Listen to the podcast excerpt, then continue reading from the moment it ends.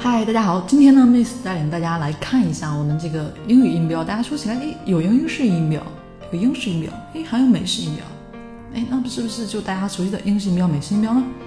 这就是我们所说的英语音标的一个分类吗？嗯，也对也不对。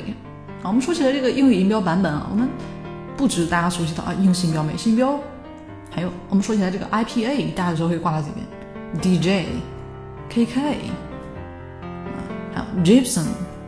IHD、EPD，嗯，好像我没常挂在嘴边啊啊！有部分大家可能觉得很生，对吧？但是我们得搞明白这些概念啊，这样才明白我们平时的一个纸质版的英语词典里面，网上的各个电子英语词典，我们中学、大学的时候这个英语教材用的是什么音标不是？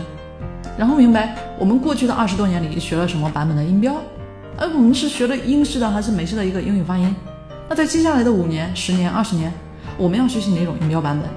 我们要学习英音还是美音？那首先呢，我们来看一下常挂在嘴边的英式英语音标。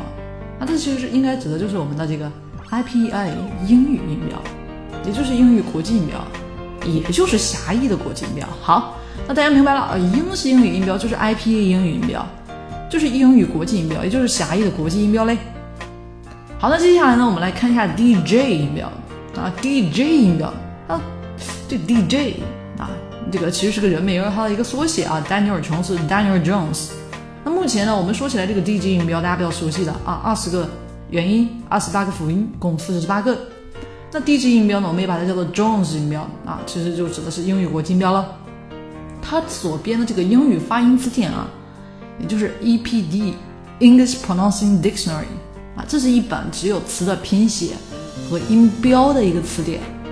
在这里面呢，它给这些词注音所用的这个音标啊，啊，它其实这里面的音标用的呢，后来就被称为 D G 音标啊。其实这本词典也蛮有意思的啊，挺具有重要的一个地位的，因为它是对英国英语当中的一个语言啊进行系统的整理。其实就是从这里面我们诞生了 RP 所说的这个 Received Pronunciation 这样的一种说法。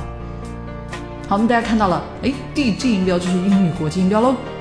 那前面我们说了啊，这个英式英语音标就是 IPA 英语音标，那也就是英语国际音标。好，那我们做个数学等式的代换，大家可以看到哦，DG 音标就是我们所说的英音。大家说了啊，这个英式音标其实就指的是这个 DG 音标这个玩意儿啊。那刚才我们说到这个英语发音词典啊，这里简单说一下啊，它其实从第一版到第十二版啊，中间呢也是好几版啊，变来变去的。那最后一版出版时间呢是一九六三年，这里大家简单做个了解。有兴趣的话，可以自己百度一下英语发音词典喽。那今天呢，我们就先给大家介绍到这里啊。后面呢，再给大家介绍我们说的 KK 音标、AHD 音标、James 音标，哎，那些到底是啥玩意儿？好，更多信息呢，欢迎大家关注我们的微信公众账号 Miss 美语发音，或者添加 Miss 老师 QQ 微信幺零三五三五四七七零。Bye。